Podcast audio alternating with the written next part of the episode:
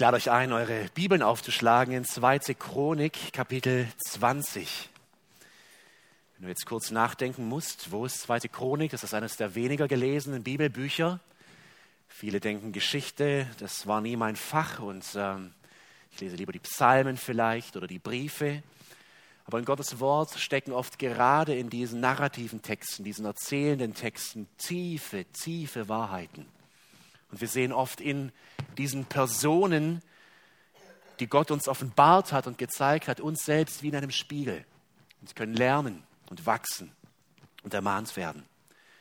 Zweite Chronik, Kapitel 20. Wir werden uns das ganze Kapitel heute anschauen. Ich lese zu Beginn aber nur die ersten drei Verse, die uns einführen in diese Geschichte des Königs Joschafat. Einige Zeit danach zogen die Moabiter, die Ammoniter und einige von den Meonitern zum Krieg gegen Joschafat heran. Man meldete dem König, ein riesiges Heer ist gegen dich heraufgezogen. Sie kommen von der anderen Seite des Toten Meers aus Edom und stehen schon in Hassesson Tamar. Das ist ein anderer Name für Engedi. Da erschrak Josaphat, und wir wundern uns wahrscheinlich nicht allzu sehr darüber, er beschloss, sich an Jahwe zu wenden und ließ ein Fasten in ganz Juda ausrufen. Ich lese noch einmal Vers 3, da erschrak Josaphat, er beschloss sich an Jahwe zu wenden und ließ ein Fasten in ganz Juda ausrufen. Herr, heilige uns in der Wahrheit, dein Wort ist Wahrheit. Amen. Ich habe ein Problem, das ist der Titel dieser Predigt, ich habe ein Problem. Und ich weiß nicht, wann du die letzte Situation in deinem Leben hattest, wo du diesen Satz ausgesprochen hast oder gedacht hast, ich habe ein Problem. Ich meine damit nicht so sehr diese kleinen Probleme, welches Müsli soll ich essen oder oh nein, mein Wecker klingelt wieder, das sind auch Probleme, aber ich meine wirklich diese Situation, wo man innehält, sich vielleicht hinsetzen muss, nachdenken muss und merkt, ich habe das Gefühl, gerade die Kontrolle zu verlieren. Vor allem die Menschen, die sehr gern die Kontrolle haben, und ich glaube, das sind viele von uns, wir haben gerne die Dinge im Griff, unser Leben, unsere Gedanken, unsere Kollegen, unsere Gesundheit, unsere Familie, aber die Situation, wo wir merken, ich hab's nicht mehr im Griff. Ich habe nicht diese Sofortlösung, drei Schritte und dann ist die Sache erledigt und alles ist wieder gut, sondern diese Situationen, die man nicht in ein paar Minuten mit ein paar Handgriffen erledigt hat, echte Notsituationen. Situationen oft ohne Aussicht auf Klärung. Ich weiß nicht, wie es dir geht, aber das sind für mich die schlimmsten Situationen, wo ich warten muss, wo ich gar nicht wirklich weiß, was zu tun ist. Die Situation, wo ich mich an andere wenden muss. Kennt ihr dieses Gefühl? Zum Hörer greifen zu müssen und das nicht zu wollen, weil wir gerne selber groß sind, selber die Dinge in der Hand haben. Oder noch schlimmer, wo der Griff zum Telefon gar nicht reicht, weil man weiß, hier kann mir kein Mensch helfen. Ich kann tun, was ich will. Ich habe manchmal den Eindruck, dass es ist so der Schein in dieser Welt und die Psalmenschreiber, die bestätigen diesen Schein, es ist, als ob die Not und die Probleme in dieser Welt ungleich verteilt sind. Ich meine es jetzt nicht irgendwie im kommunistischen Sinne oder sowas, sondern einfach manche Menschen, die scheinen total einfach durchs Leben zu gehen. Da sind die größten Probleme mal eine Grippe oder irgendwie sowas. Aber alles scheint gut zu sein. Und dann sind andere da, da scheint so dieses Gewicht und die Last von Leid und Not riesig zu sein. Und man fragt sich, ein Schicksalsschlag jagt den nächsten Wieso müssen diese Menschen so viel Last tragen? Oder vielleicht sitzt du hier und sagst, genau das bin ich. Vermutlich sitzen die meisten von uns hier und haben dieses Gefühl, genau das bin ich.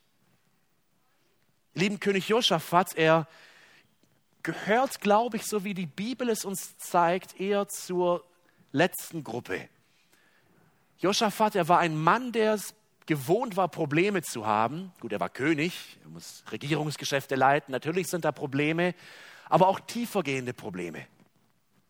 Probleme ohne direkter Lösung oder Probleme, die in menschlicher Sicht überhaupt nicht zu lösen sind. Denken wir nur an seinen Vater Asa. Wir wissen leider nicht so sehr viel über Asa, eigentlich fast nur, dass er 40 Jahre lang regierte und gerecht regierte. Er liebte Gott. Aber dann, Josaphat, er muss schon Anfang 30 gewesen sein, sein Vater ein alter Mann, vielleicht 70 oder 80, erlebt Josaphat ein Riesenproblem, nämlich sein Vater, der sein Leben lang treu Gott nachgefolgt hat, kommt wirklich ins, Stru ins Straucheln, in den Strudel am Ende seines Lebens und er wird sogar von Gott mit Krankheit gerichtet, dass er stirbt. Das schlagt auf, 2. Chronik 16, da finden wir diese Geschichte. Und ich will euch lesen, damit ihr ein bisschen Josaphat und seine Biografie besser versteht, was für ein tragisches Ende sein Vater fand. Wir lesen in 2. Chronik 16 die Verse 7 bis 14.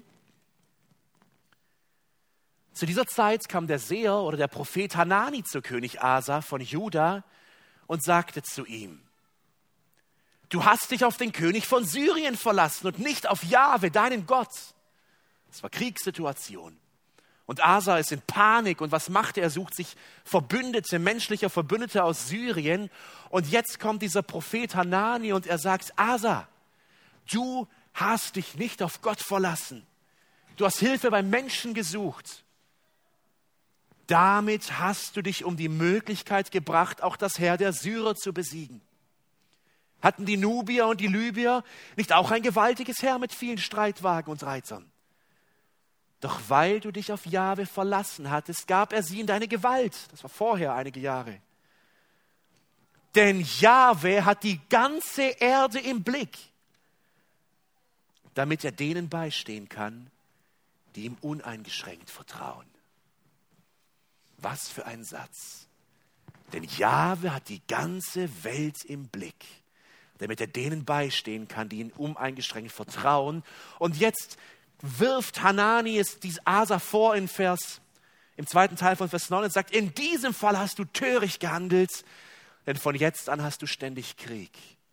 Und Joschafat, er muss mit ansehen, wie sein Vater, der Gott nachfolgt, die ganze Zeit seines Lebens wütend auf diese Botschaft reagiert Vers 10, Asa ärgerte sich sehr über den Seher und ließ ihn ins Gefängnis werfen. Damals fing er auch an, einige aus dem Volk zu misshandeln. Wie hart muss das für den Sohn gewesen sein? Er war mittlerweile ja selber ein Mann. Vielleicht hat er mit seinem Vater gesprochen. Joschafat war ein gottesfürchtiger Mann. Vielleicht hat er versucht, ihn zu einem Umdenken zu bewegen, aber nichts bringt etwas. Asa stirbt. Gott steckt eine Krankheit. Und es heißt in Vers 12, im 39. Jahr seiner Regierung erkrankte Asa schwer an den Füßen. Obwohl sein Leiden sehr ernst war, suchte er die Hilfe nicht bei Jahwe, sondern bei den Ärzten. Asa starb in seinem 41. Regierungsjahr. Josaphat wusste, was Probleme sind. Und er wird gleich an die Regierung kommen und er wird gottesfürchtig regieren. Das heißt, ich bin mir sicher, er war verzweifelt. Er hat vermutlich gebetet für seinen Vater. Er hat Lösungen gesucht. Aber welche Lösung gibt es? Was willst du tun? Wenn ein alter Greis ist, der starrköpfig ist am Ende seines Lebens und du musst mit ansehen, wie er auf den letzten Metern vor der Ziellinie fällt. Das Zeugnis von Asa ist dann auch ein sehr positives. Und wir können davon ausgehen, dass Asa ein gläubiger, ein gerechter König war. Und trotzdem ein tiefer, dunkler Schleier über dem Regierungsantritt von Joschafat. Das sind echte Probleme. Das sind diese Situationen, wo man nachts im Bett liegt und die Gedanken kreisen und man macht, wacht morgens auf und das Erste, worüber man wieder nachdenkt, ist die Situation. Wie könnte ich handeln? Was könnte ich tun? Was könnte ich machen? Und ihr merkt schon, ich, ich, ich, ich, ich. So oft kommen wir dann in diesen Strudel des eigenen Denkens und Handelns und in die Verzweiflung. Josaphat erkannte weitere Probleme. Im nächsten Kapitel sehen wir, wie er in Kapitel 17 die Regierung übernimmt und er versucht gleich zu Beginn eine geistliche Wende im Volk zu schaffen. Wenn das mal kein Problem ist, sei mal verantwortlich für eine Million, zwei Millionen Menschen und versuche ihren Weg zu Gott, zurück zu Gott zu lenken. Wir lesen in 2. Chronik 17, die Verse 7 und 9, wie Josaphat bereits im dritten Regierungsjahr Beamte überall im Land herumschickt. Und dann in Vers 8 heißt es, mit ihnen gingen die Leviten, also die Geistlichen, Shemaja, Netanja, Sebadja, Asael, Shemimarot, Jonathan, Adonia, Tobia und Top Adonia sowie die Priester Elishama und Joram. Sie hatten die Schriftrollen mit dem Gesetz Jahwes bei sich, zogen in allen Städten Judas umher und belehrten das Volk.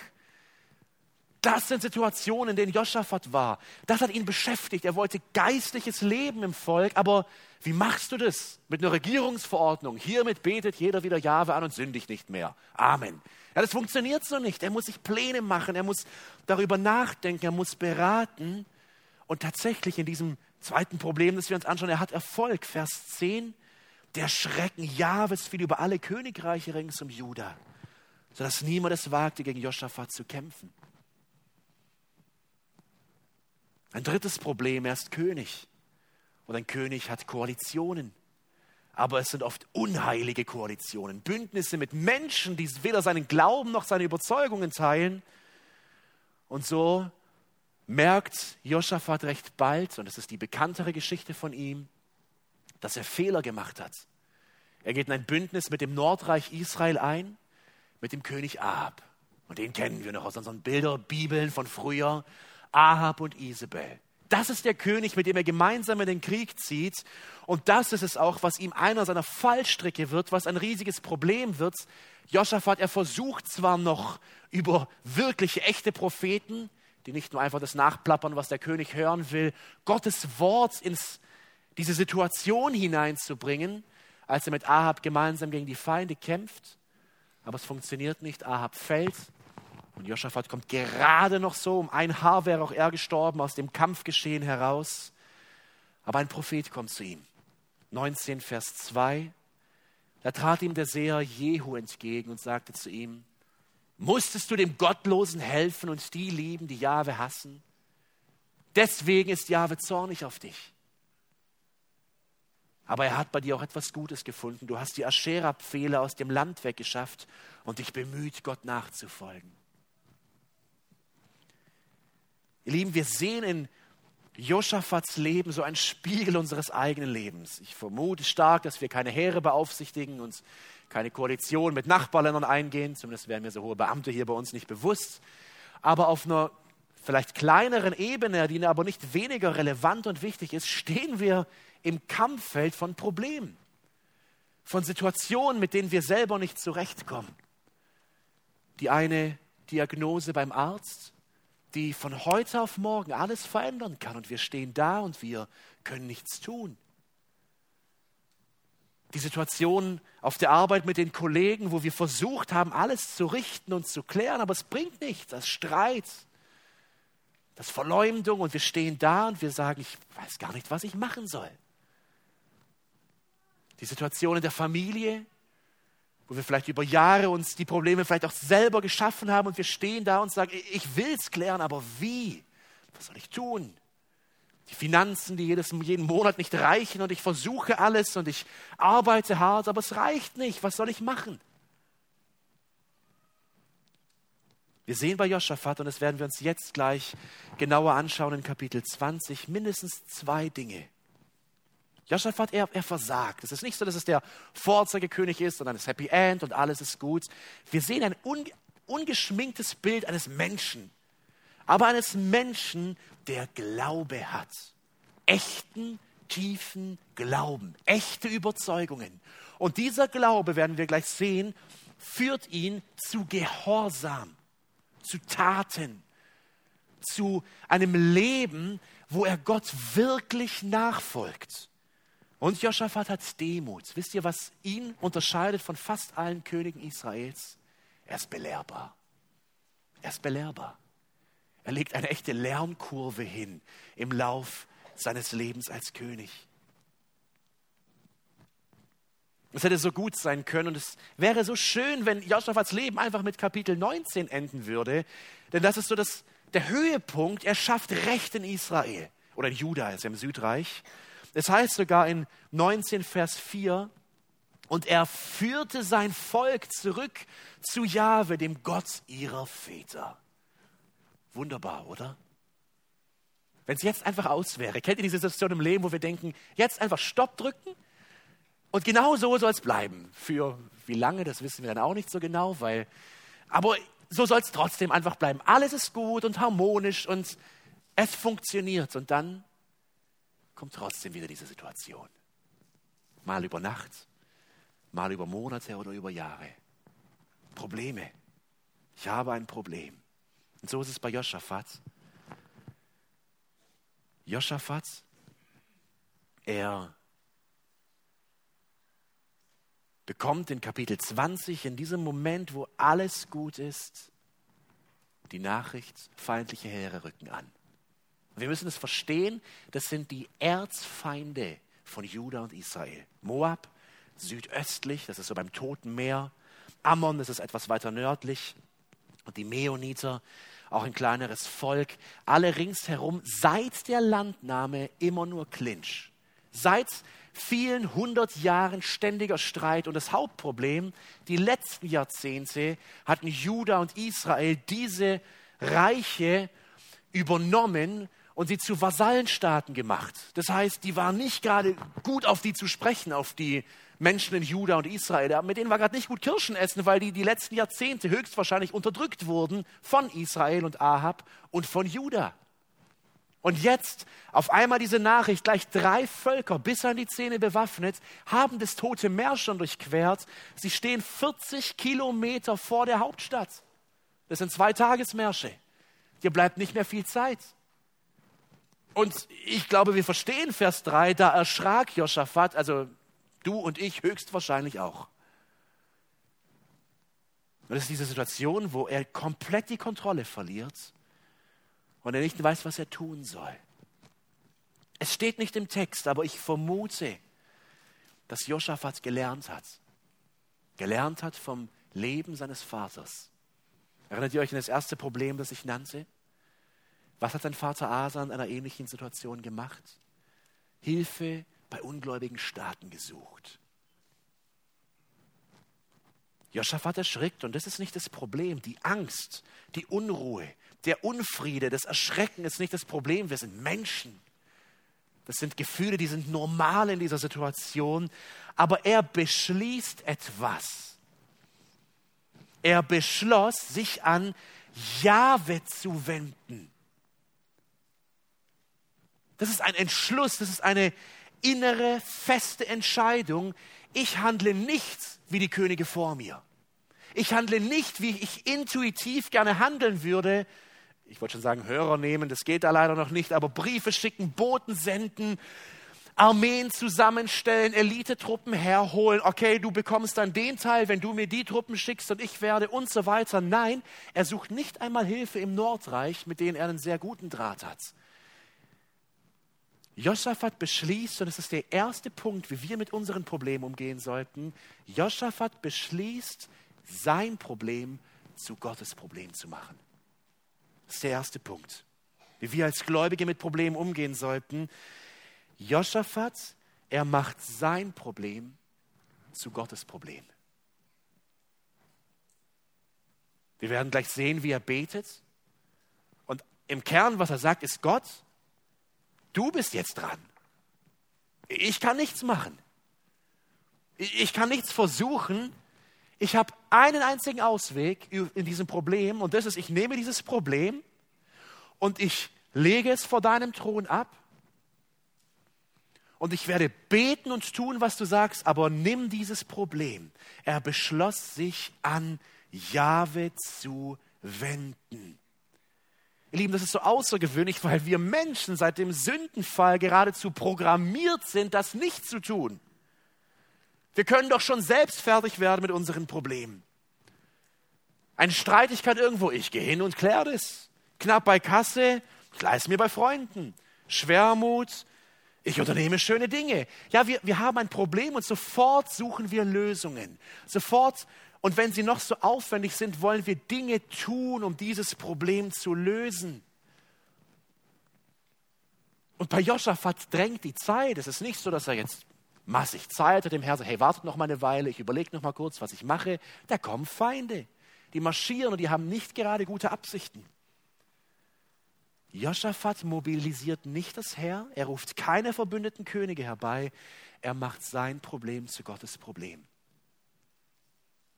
Schlicht, weil er weiß, ich bin beschränkt, ich bin hilflos.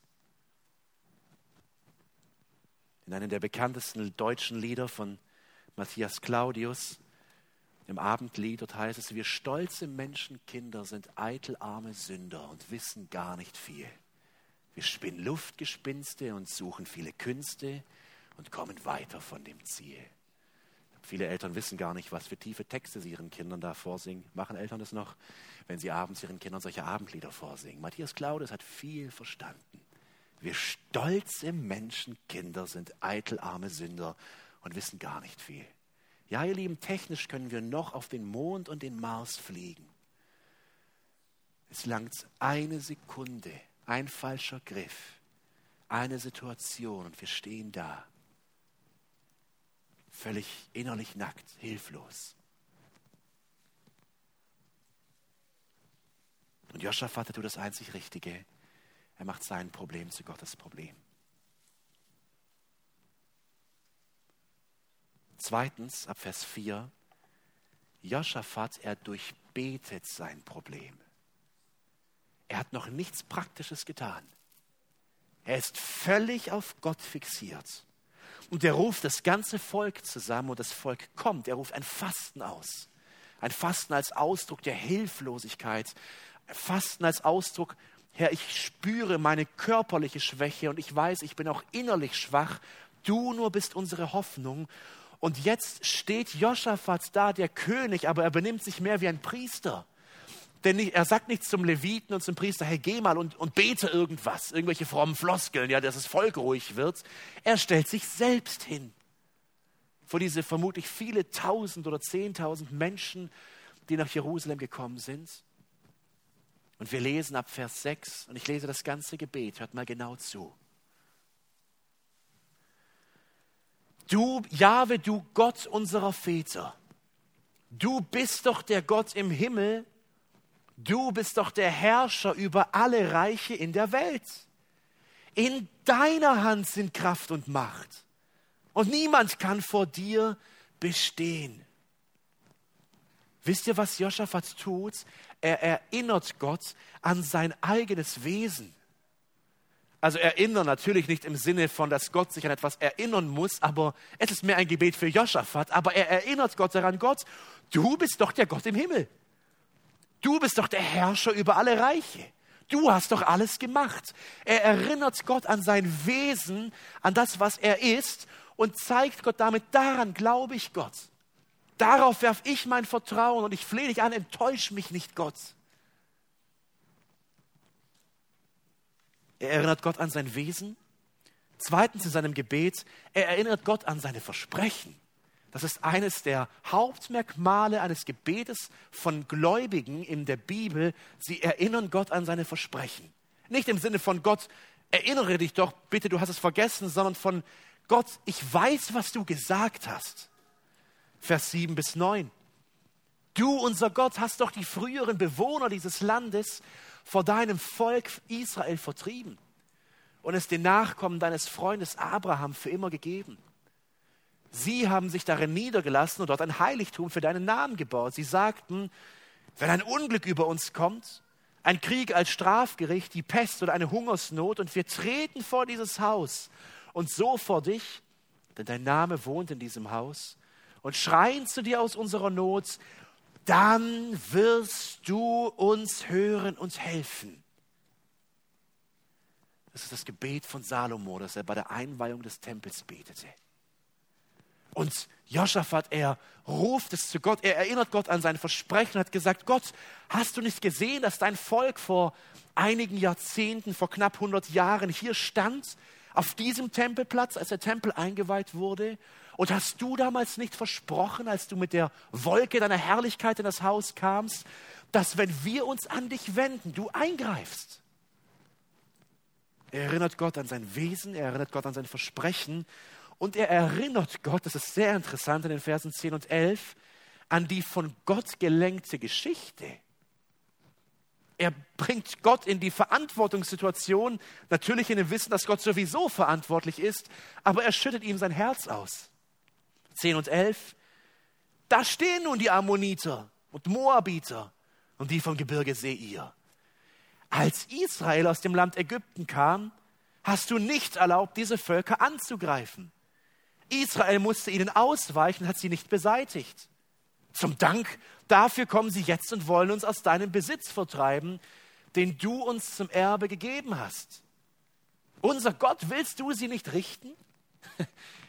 Merkt ihr, was er tut? Er sagt Gott vor über 400 Jahren, als dein Volk hier über diese südöstliche Route nach Kanaan kam, sind wir durch Moab, durch diese Gebiete gelaufen. Und du, Gott, hast doch gesagt, lass sie in Frieden. Das sind die Nachfahren von Esau. Und jetzt greifen sie uns an. Gott, du musst jetzt etwas tun. Wir vertrauen dir. Du bist in Verantwortung. Greife doch ein. Und Vers 12, er erinnert Gott an die Schwäche seiner Kinder. Denn in uns ist ja keine Kraft vor dieser riesigen Menge, die gegen uns marschiert. Wir wissen nicht, was wir tun sollen und richten deshalb unsere Augen auf dich. Ihr Lieben, das ist ein Gebet von mutiger Demut. Ich weiß gar nicht, ob es sowas gibt, aber merkt ihr diese beiden, dieses Spannungsfeld? Dieser Mann ist mutig. Der steht vor tausend, zehntausend Menschen. Ein paar Kilometer weiter südlich marschiert ein bis an die Zähne bewaffnetes Heer. Da ist mit Sicherheit gerade Kritik im Volk. Was betet der da? Der soll mal sein Herr mobilisieren, der soll mal was machen. Nicht diese frommen Floskeln jetzt daherreden. Joschafat ist mutig. Er betet, er erinnert Gott an seine Verheißungen. Er spricht ihm sein Vertrauen aus, aber er ist demütig. Gott, ich bin schwach. Und das, ihr Lieben, das ist es, wie wir mit Problemen umgehen sollen, wie ein Gläubiger mit diesen Notsituationen umgehen soll. Gott sein Vertrauen aussprechen, sich mit allem, was man hat, an Gott zu wenden und sich vor Gott zu demütigen. Und jetzt erbarmt sich Gott. Gott zeigt sich seinem schreienden Volk wie, ganz wichtig, er greift nicht sofort durch Handlung ein, er tut das, was er fast immer tut, Gott redet. Also mache dein Problem zu Gottes Problem, durchbete das Problem, wie Joschafat es getan hat, und das ist ein Gebet mit guter Theologie. Drittens, öffne dein Ohr für Gottes Reden in Problemen. Ihr Lieben, jetzt sind wir schon am Zweck der meisten Probleme angekommen, warum Gott uns Probleme, Prüfungen, Not ins Leben gibt. Damit wir beginnen zu hören. Damit wir beginnen, unsere Ohren für ihn zu öffnen und sein Wort zu hören. Wir befinden uns hier heilsgeschichtlich in einer Zeit, wo Gott durch neue Offenbarungen spricht. Und so sendet er einen Propheten. Und dieser Prophet in den Versen 14 bis 17, er tritt vor das Volk. Wir wissen aus Vers 13, dass da sogar Frauen und Kinder mit vor Jahwe stehen. Und in Vers 14 heißt es, da kam der Geist Jahwes auf Jachasiel, den Enkel Benajas, der wiederum ein Sohn von Jehiel war. Es war ein Levit und dieser Levit, Jehaziel, er stellt sich vor das Volk und er spricht jetzt Gottes Worte. Hört die Judäer, ihr Einwohner von Jerusalem und du, König Josaphat, so spricht Jahwe zu euch. Habt keine Angst und erschreckt nicht vor dieser großen Masse. Denn das wird nicht euer Kampf sein, sondern es ist Gottes Sache. Wenn es ein Wort der Ermutigung gibt, dann wohl das. Hört genau her. Gott redet. Ihr habt euer Problem zu seinem Problem gemacht. Und deshalb sagt Gott euch, das ist nicht euer Kampf. Das ist mein Kampf. Das ist meine Sache. Durch die Bibel finden wir diese Wahrheit bestätigt. Wenn der Mensch sich demütigt vor Gott, und wenn der Mensch im Glauben und Vertrauen auf das, was Gott ist und was er versprochen hat, handeln wird, nimmt Gott diese Sache und er macht das Problem zu seinem Problem. Und er handelt. Achtung, ich sage nicht, er löst es immer so im Sinne des Menschen, aber er handelt immer. Und jetzt gibt der Prophet ihm auch Anweisung, Vers 16, zieht ihnen morgen entgegen. Passt auf, sie werden die Steigung von Cis heraufkommen.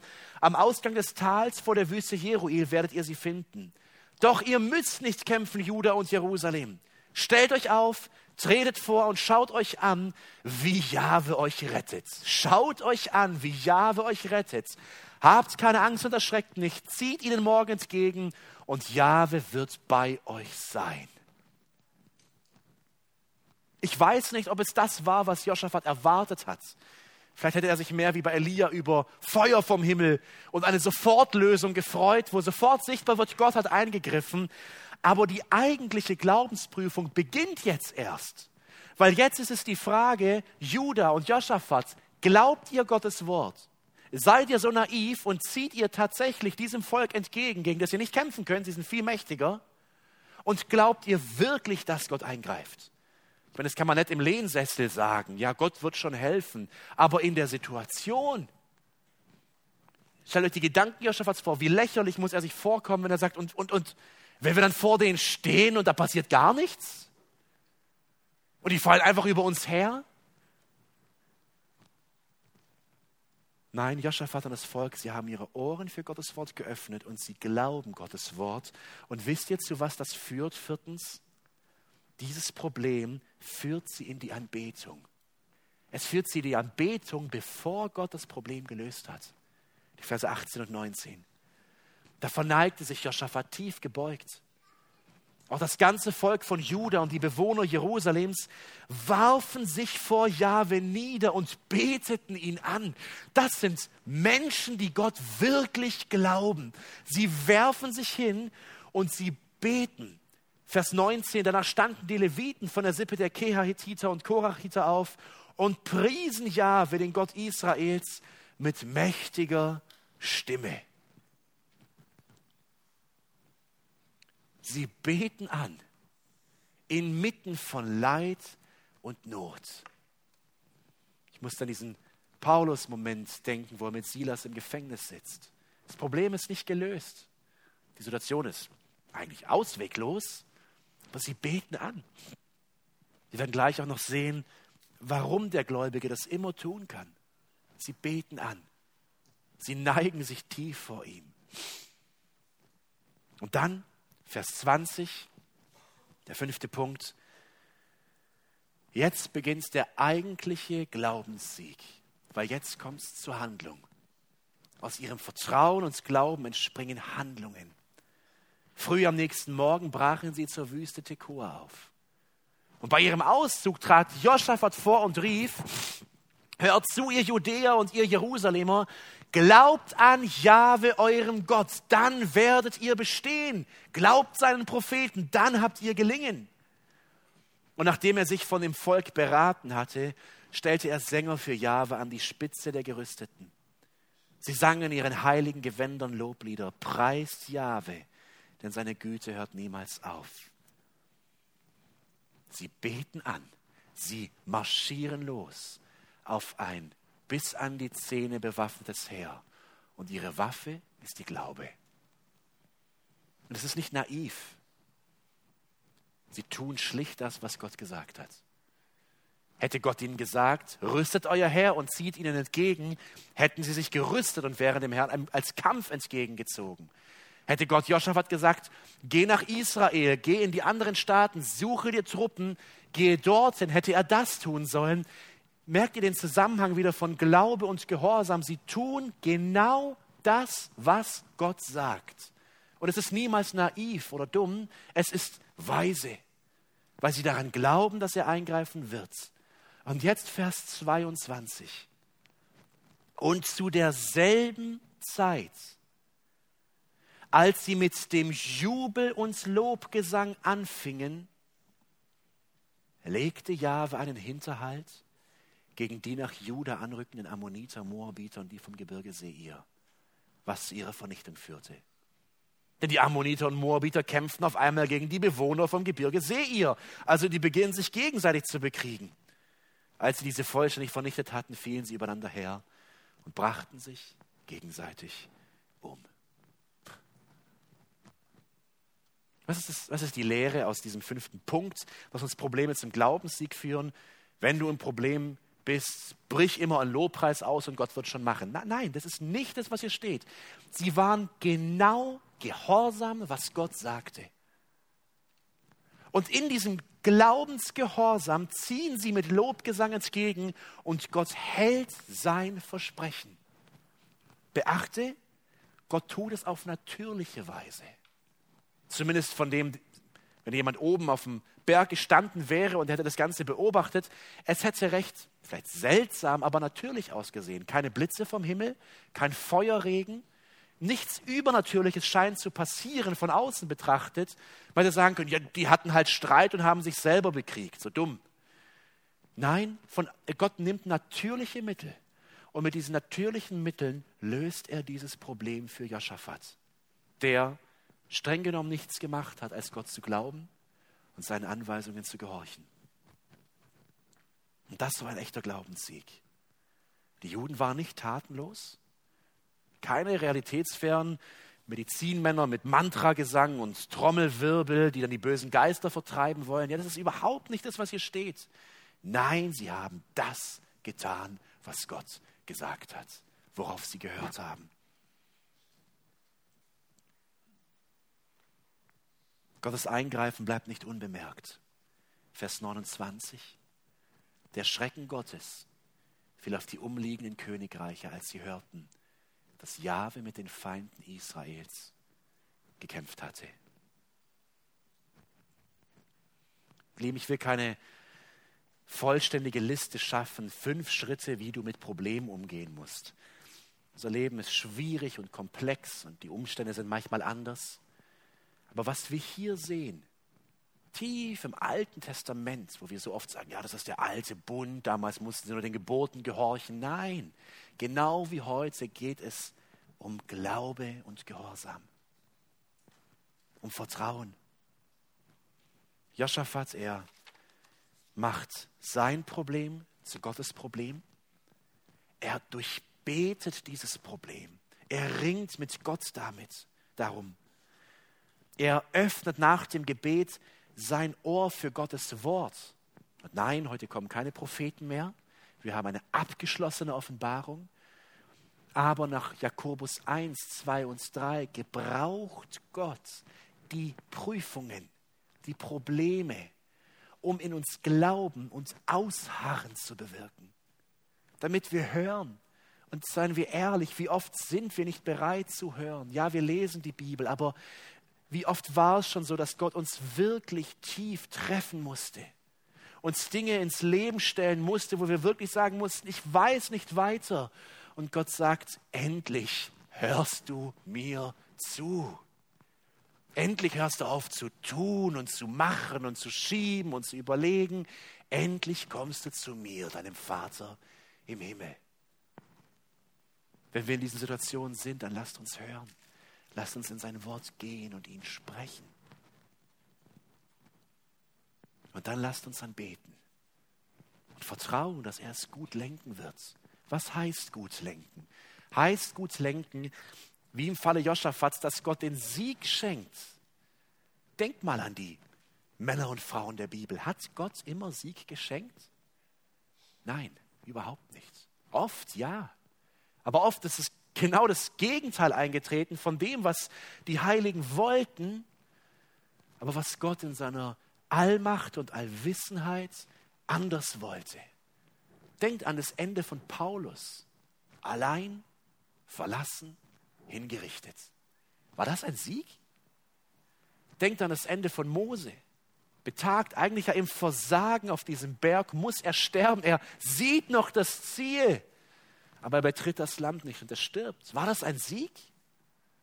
Vielleicht menschlich betrachtet würde man sagen, nein, sie haben es nicht geschafft. Aber es war ein Sieg, weil sie dieses Problem, mit, die Probleme, die sie hatten, mit Glaube, oft auch mit Umkehr und Bekenntnis und mit Gehorsam begegnet sind. Und dann der fünfte Punkt, diese Probleme sind da, um uns zu diesen Glaubenssiegen zu führen. Nicht immer den Siegen in der Situation, aber es wird den Glauben stärken. Lasst uns das lesen, Jakobus 1, die Verse 2 und 3. Haltet es für reine Freude, meine Geschwister, wenn ihr in verschiedener Weise auf die Probe gestellt werdet. Ihr wisst ja, dass ihr durch solche Bewährungsproben für euren Glauben Standhaftigkeit erlangt. Die Standhaftigkeit wiederum bringt das Werk zum Ziel. Ihr sollt zu einer Reife kommen, der es an nichts mehr fehlt und die kein Makel entstellt. Was ist das Ziel nach Jakobus für unser Leben? Nicht immer, dass unsere Vorstellungen in Erfüllung gehen, dass sich die Situation ändert, wie ich es gerne hätte, dass die Krankheit verschwindet, wie ich es so gerne hätte, sondern dass ich zu Reife komme, zu Glaubensreife, zu Heiligung, zu einem Leben, wo ich meinen Herrn mehr widerspiegel. Und das sind es eben die Täler in erster Linie, die Gott gebraucht, um zu schleifen, zu arbeiten, weil wir auf den Höhen leider oft nicht bereit sind zu hören. Vers 30 gibt uns einen Ausblick und ich bin kein Freund, tieferen Sinn in Versen zu suchen, aber ich würde trotzdem eine Allegorie, also ein Bild hier rausschlagen.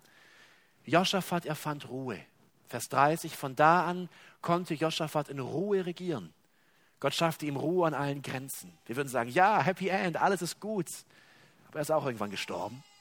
Die Probleme kamen auch wieder in Familie, im Heer, in Politik, in Wirtschaft. Aber Gott gibt ihm Ruhe. Ihr Lieben, das ist es, was wir Gläubige haben. Wenn wir so mit unseren Nöten umgehen, wie wir es gesehen haben, wie Gottes Wort es uns lehrt, in diesem Beispiel von Josaphat, wird Gott uns zur Ruhe führen. Nicht immer zur Erfüllung, aber zur Ruhe. Im tiefsten Sturm zu echter Ruhe, weil wir wissen, er regiert. Und er hält das Zepter in der Hand. Gott ist gerade nicht überrascht oder aufgeregt und versucht schnell Lösungen zu suchen. Ja, was mache ich jetzt? Er regiert und er gibt Ruhe. Paulus nennt diese Ruhe Frieden, die jeden menschlichen Verstand übersteigt. Gehen wir kurz mal hypothetisch davon aus, Joschafat hätte nicht gesiegt. Gehen wir mal davon aus, Gott hätte ihm gesagt, geh dort ins Tal und diese Feinde wären blutrünstig über ihn hergefallen, hätten ihn geschnappt, geschlagen, bespuckt, gedemütigt, hätten ihn vielleicht in seine Heimatstadt Jerusalem gezerrt, hätten ihn dort gedemütigt, ausgepeitscht, verhöhnt und hingerichtet. Hätte Josaphat verloren, Aus menschlicher Sicht, ja, er wäre gestorben. Aus geistlicher Sicht hätte er gesiegt, weil er im Glauben den Weg gegangen wäre, den Gott ihn geführt hat.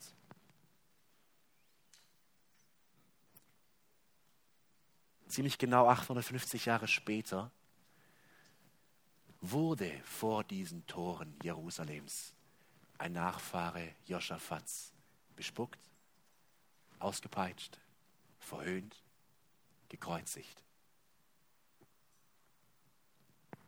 850 Jahre später gab es kein Bilderbuchende mit Happy Ends, sondern einen Mann, der am Kreuz hängt, ein Ur, Ur, Ur, Ur, irgendwas, Urenkel Joschafats aus, diesem, aus dieser Linie, Jesus. Und er aus menschlicher Sicht versagt, er stirbt, er ist tot. Und er hängt dort und er blutet. Und er schreit, mein Gott, mein Gott, warum hast du mich verlassen?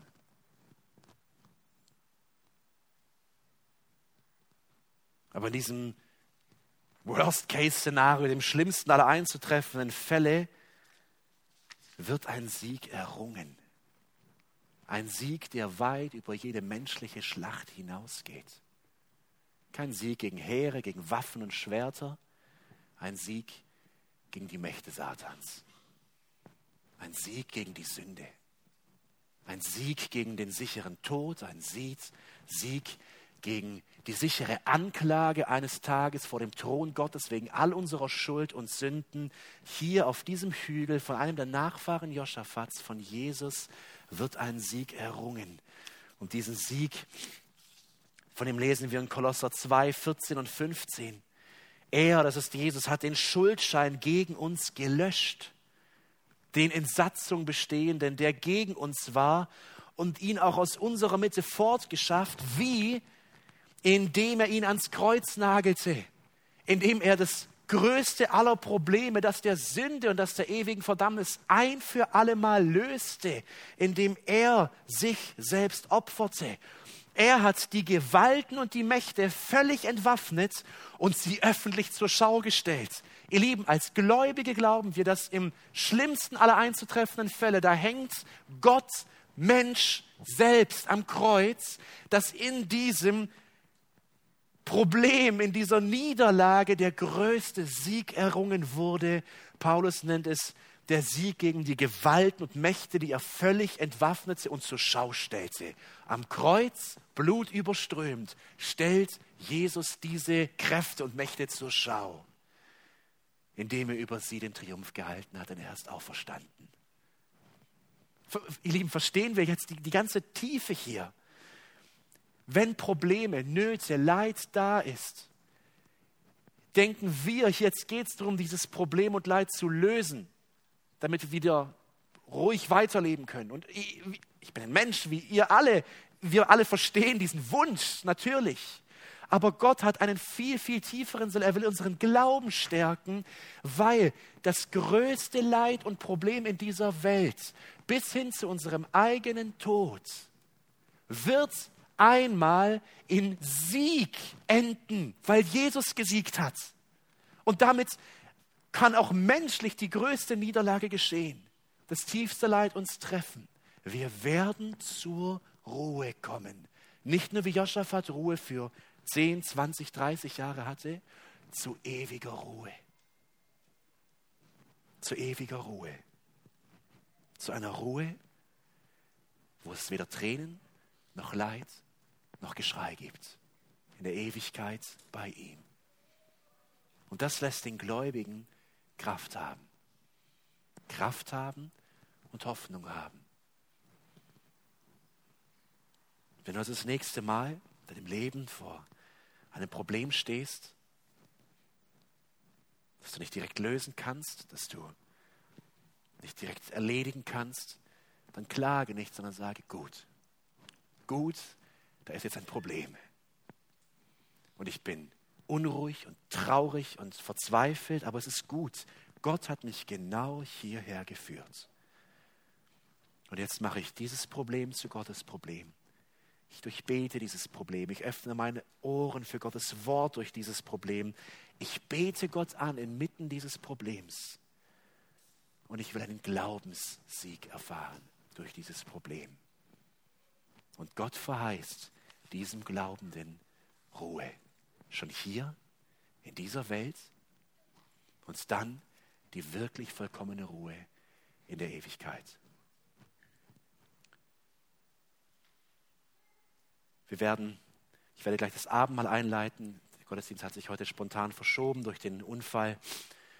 Und ich würde gerne noch beten. Bevor ich das Abendmahl einleite, wird Martin kurz ein, zwei Strophen aus, wenn Friede mit Gott ist, spielen. Und ich bitte dich, bete für dich. Bringe vor Gott deine Unruhe, deine Not und bete zu ihm, dass er dir hilft, ein Glaubenssieger zu werden.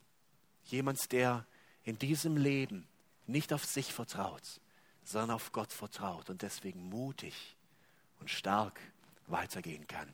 Ich will beten, lass uns aufstehen dazu. Danach dürfen wir uns noch einmal setzen und kurz einige Minuten der Stille haben, während Martin spielt.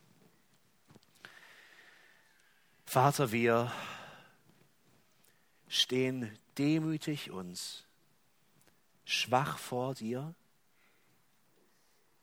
und wir bekennen, Herr, dass wir so oft auf uns vertraut haben, auf unsere Stärken, Möglichkeiten uns so verhalten haben, eigentlich wie ein Atheist es tun würde, indem er arbeitet und tut und macht und vergessen haben, wem wir gehören.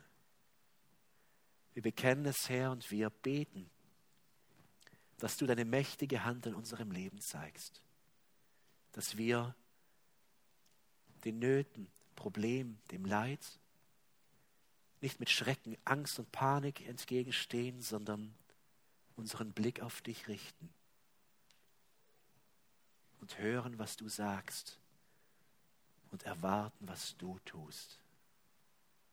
Ich bete für jeden, der heute hier ist, eine unruhige Seele hat, dass du deinen Frieden, deine Ruhe, deinen Geist gibst. Nochmal, Herr, beten wir so für Noah, dass du dich mächtig zeigst. Herr, du bist ein Gott, der es liebt, wenn Kinder glauben wenn Kinder dir vertrauen. Und so beten wir für den kleinen Noah, Herr. Wenn es dein Wille ist, dann richte du ihn wieder her. Greife du ein und mach deinen Namen groß, verherrliche deinen Namen. Gib den Ärzten Weisheit und zeige auch ihnen, was für ein mächtiger Gott du bist, der nicht angewiesen ist auf Medizin, sondern der mit seiner mächtigen Hand alles in dieser Welt regiert. Zeige dich gnädig, Herr. Darauf vertrauen wir. Amen.